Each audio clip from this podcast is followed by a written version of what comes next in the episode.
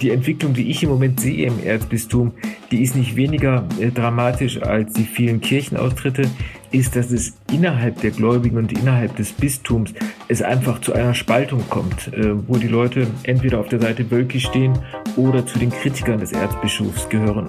Der Fall des Kölner Kardinals Rainer Maria Wölki hat uns hier im Aufwacher-Podcast ja schon öfter beschäftigt. Es gibt jede Menge Kritik am Umgang des Kardinals mit Missbrauchsfällen in der Kirche. Jetzt bekommt er aber Unterstützung. Was es damit auf sich hat, dazu später mehr. Und wir sprechen über den Corona-Impfstoff von AstraZeneca und warum eigentlich eher harmlose Nebenwirkungen jetzt zum Problem werden. Ich bin Judith Konradi. Hallo zusammen. Bonn Aufwacher.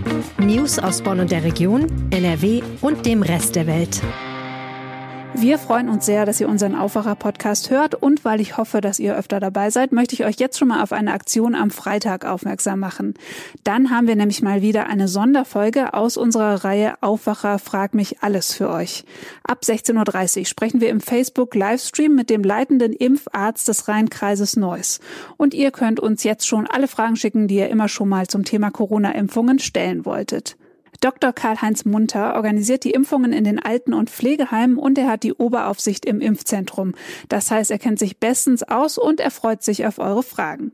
Schickt sie uns gerne per WhatsApp oder per Mail an aufwacher.rp-online.de. Alle Infos findet ihr in den Show Notes, da steht dann auch die WhatsApp-Nummer. Die Antworten gibt's dann am Freitag im Livestream auf der Facebook-Seite von RP Online und die Highlights hört ihr in der Aufwacher-Ausgabe am Samstag. Ums Thema Impfen geht's hier auch später nochmal im Podcast. Das heißt, falls euch da noch Fragen einfallen, merkt sie euch, schickt sie uns. Ungefähr zehn Tage ist es her, da hat er sein Schweigen gebrochen. Der Kölner Erzbischof Rainer Maria Wölki hat sich in mehreren Interviews geäußert, unter anderem auch gegenüber unserer Redaktion. In den Wochen davor war der Druck auf den Kardinal immer größer geworden. Die Kritik ist, dass er Missbrauchsvorwürfe gegen mindestens einen Priester, der ihm persönlich nahestand, pflichtwidrig nicht nach Rom weitergegeben haben soll. Und ihm wird vorgeworfen, die Aufklärung der Vergangenheit zu behindern.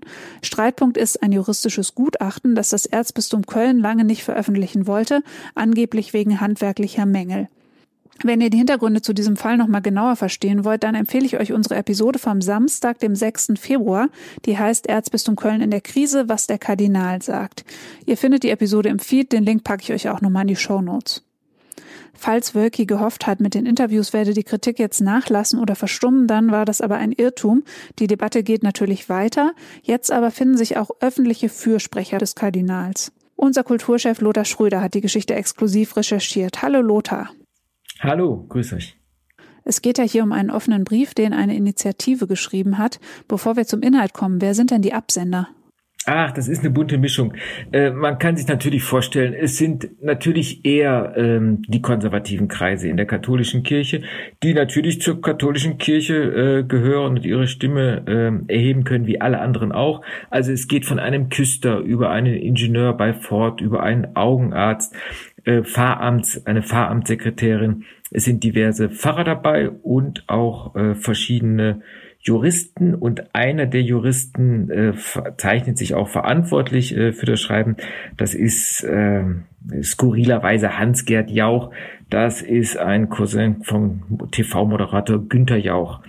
Ähm, aber ähm, wie gesagt, es sind ähm, es ist eine bunte Mischung und es sind äh, manche Leute, die eben auch aus konservativen Kreisen der Kirche bekannt sind. Dazu gehört Dr. Volker Hildebrand, der ist äh, Pfarrer in St. Äh, Pantaleon in Köln und der ist Mitglied von Opus Dei.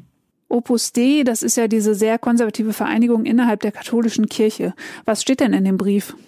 Das ist ein offener Brief und der ist tatsächlich gerichtet nicht an das Erzbistum und an die Gläubigen, sondern an den Kardinal selbst. Äh, und so hebt der offene Brief auch an. Sehr geehrter Herr Kardinal Wölki, darin wird gesagt, dass Sie die Entscheidung, das erste Gutachten nicht zu veröffentlichen, dass man die nachvollziehbar begründet hält es steht dann wörtlich, wir unterstützen Ihre Haltung, sich bis zur Veröffentlichung der beiden Gutachten inhaltlich nicht zu äußern.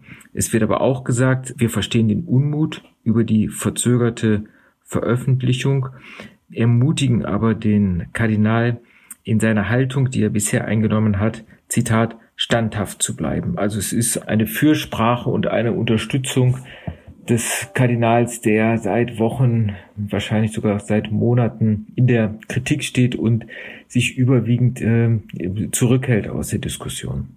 Standhaft ist ja eine interessante Formulierung. Hattest du bisher den Eindruck, dass es Kardinal Wölki an Standhaftigkeit mangelt? Doch, er ist leider standhaft geblieben in der Art und Weise, wie er kommuniziert. Die Kommunikationspolitik ist wirklich ein Problem des Erzbistums bis hin zum ersten Gutachten, das weiterhin unter Verschluss bleibt äh, mit dem Hinweis, dass es methodische Mängel gibt, ohne dass man die methodischen Mängel jetzt im Einzelnen auflisten kann, weil man dann das Gutachten ja veröffentlichen müsste. Das ist die große Krux und es wird bis zum 18. März, an dem das neue Gutachten vom äh, Kölner Strafrechtler Björn Gerke veröffentlicht wird, wird es weiterhin diese Diskussion geben. Es wird vermehrt die Kritiker geben und es wird auch Unterstützer geben. Also die Entwicklung, die ich im Moment sehe im Erzbistum, die ist nicht weniger äh, dramatisch als die vielen Kirchenaustritte, ist, dass es innerhalb der Gläubigen und innerhalb des Bistums es einfach zu einer Spaltung kommt, äh, wo die Leute entweder auf der Seite Wölki stehen oder zu den Kritikern des Erzbischofs gehören. Und das ist eine auf lange Sicht gesehen und für die Zukunft äh, gesehen nicht weniger problematische Entwicklung. Am Anfang unseres Gesprächs hast du ja gesagt, dass die Fürsprecher des Kardinals eher konservative Katholiken sind. Verläuft da auch diese Trennlinie, also zwischen den konservativen und den liberaleren Gläubigen? Ja, das ist genau die, die Trennlinie, die sich dann nicht nur im Erzbistum abspielt. Wir haben ja parallel äh, zur Aufarbeitung des Missbrauchs seit anderthalb Jahren die Reformbemühungen des synodalen Weges. Und auch da stehen sich die Kräfte, die eher Reformen wollen und offene Diskussion verlangen über das priesterliche Leben, sprich den Zölibat, über die Sexualmoral und über die Beteiligung von Frauen an Weiheämtern äh, fordern, äh, stehen den Kräften äh, gegenüber, die äh, wenig Veränderungen äh, haben wollen und die eher beharren. Also diese, diese Trennlinie beim synodalen Weg findet sich jetzt in verschärfter Form im, im Erzbistum. Das sind einfach zwei ähm, Linien innerhalb der katholischen Kirche, die es wahrscheinlich immer schon so gegeben hat, die jetzt aber unter dem Druck der Missbrauchsfälle jetzt auch handeln zu müssen und sich Gedanken zu machen, was sind eigentlich die Strukturprobleme, die den Missbrauch begünstigt haben und die zur Vertuschung des Missbrauchs führen, äh, die jetzt ganz klar und noch viel schärfer ans Tageslicht treten, als es äh, äh, früher war. Es ist immer bei den Missbrauchsfällen, äh, das sind das sind keine Einzelfälle, das konnte man anhand der großen Zahl ja auch gar nicht mehr behaupten, sondern es sind Strukturfragen. Nur welche Strukturen sind damit gemeint und wie kräftig oder wie, wie zuversichtlich ist die Kirche, diese Strukturen dann auch wirklich ernsthaft anzugehen. Danke, Lothar. Dann warten wir mal weiter auf den März. Und bis dahin werden wir noch viele Diskussionen haben. Dass die ganze Angelegenheit der Kirche enorm schadet, das kann man auch nochmal an dieser Meldung erkennen. In Köln wollen derzeit so viele Menschen aus der Kirche austreten, dass das Amtsgericht jetzt die Zahl der Online-Termine nochmal aufgestockt hat. Ab 1. März gibt es 500 zusätzliche Termine pro Monat. Insgesamt sind es dann 1500. Der Corona-Impfstoff von AstraZeneca wird seit einigen Tagen auch in NRW eingesetzt. Jetzt gibt es eine neue Diskussion um die Nebenwirkungen dieses Impfstoffs, weil nämlich das Land NRW empfiehlt, Rettungskräfte derselben Wache möglichst versetzt impfen zu lassen. Hintergrund ist, dass nicht zu viele gleichzeitig wegen Impfreaktionen ausfallen sollen. Meine Kollegin Antje Höning hat zu dem Problem recherchiert. Antje, um welche Nebenwirkungen geht's denn da?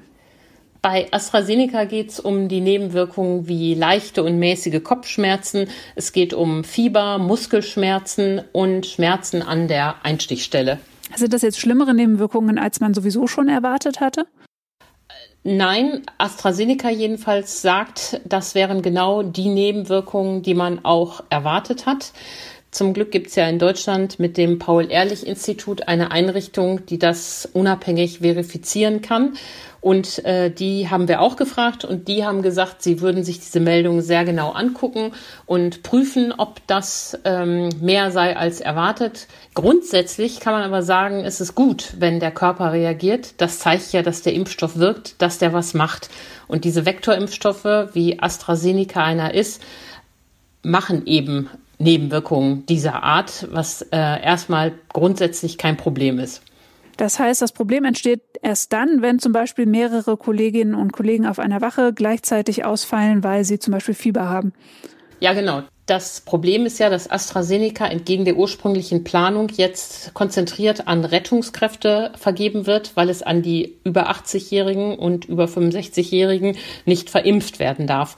Und natürlich haben dann Feuerwehren in einzelnen Städten erstmal äh, die ganzen Schichten dahin geschickt. Und wenn dann 25 Prozent auch nur zwei Tage ausfallen, weil sie leichtes Fieber haben, ist das für die Betroffenen kein Problem, aber für die Feuerwehr ist es natürlich ein Problem. Und darum ist es gut, finde ich, wie das NRW-Gesundheitsministerium da reagiert hat, dass das jetzt empfiehlt, dass man doch bei der Einteilung der Impfung darauf achten soll, dass man nicht die Schichten in eins impft, sondern gestaffelt impft. Das ist ja einfach eine sinnvolle organisatorische Anpassung. Das NRW-Gesundheitsministerium betont, der AstraZeneca-Impfstoff ist kein Impfstoff zweiter Klasse.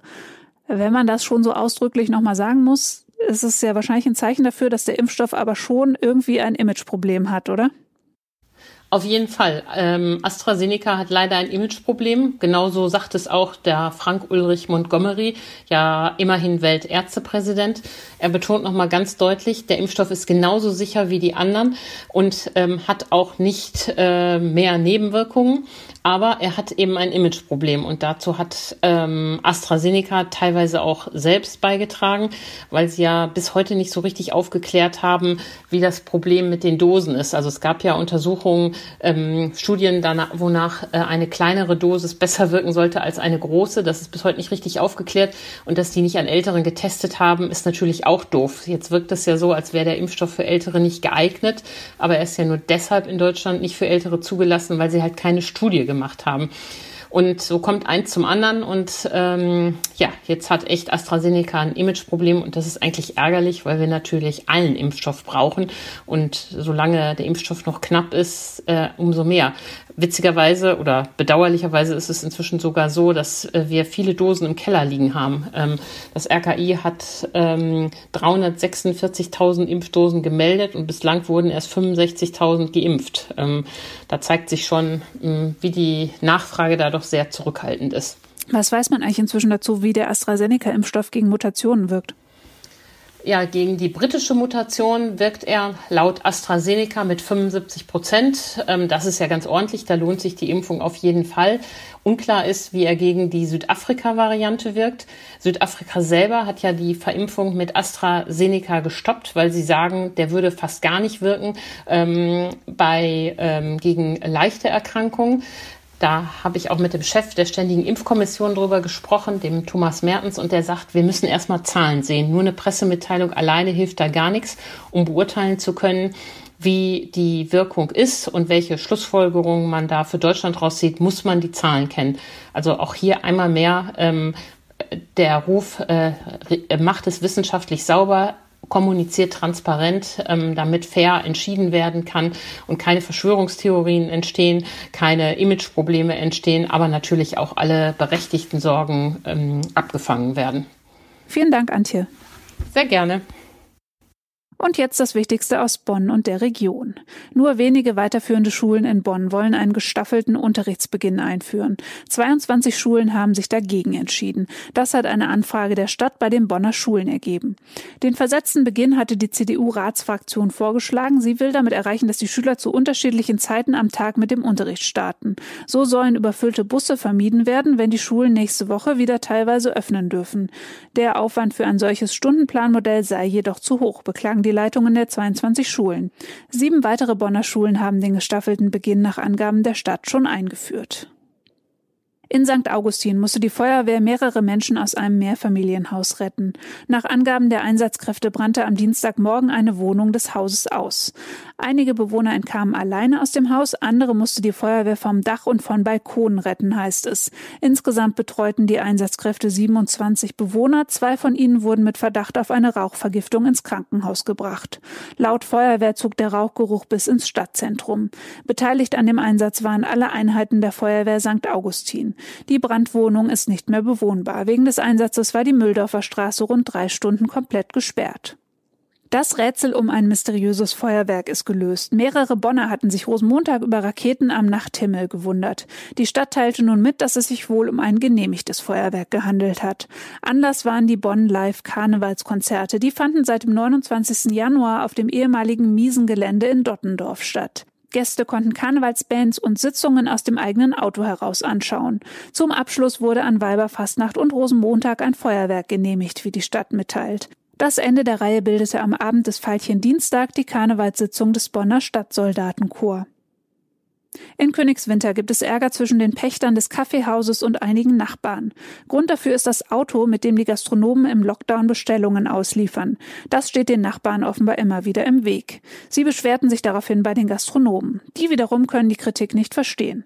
Wir wollen nur überleben, schreibt Pächter Bungartz in einem Facebook-Post. Durch den Lockdown seien Gastronomen in einer schwierigen Lage und müssten andere Wege gehen.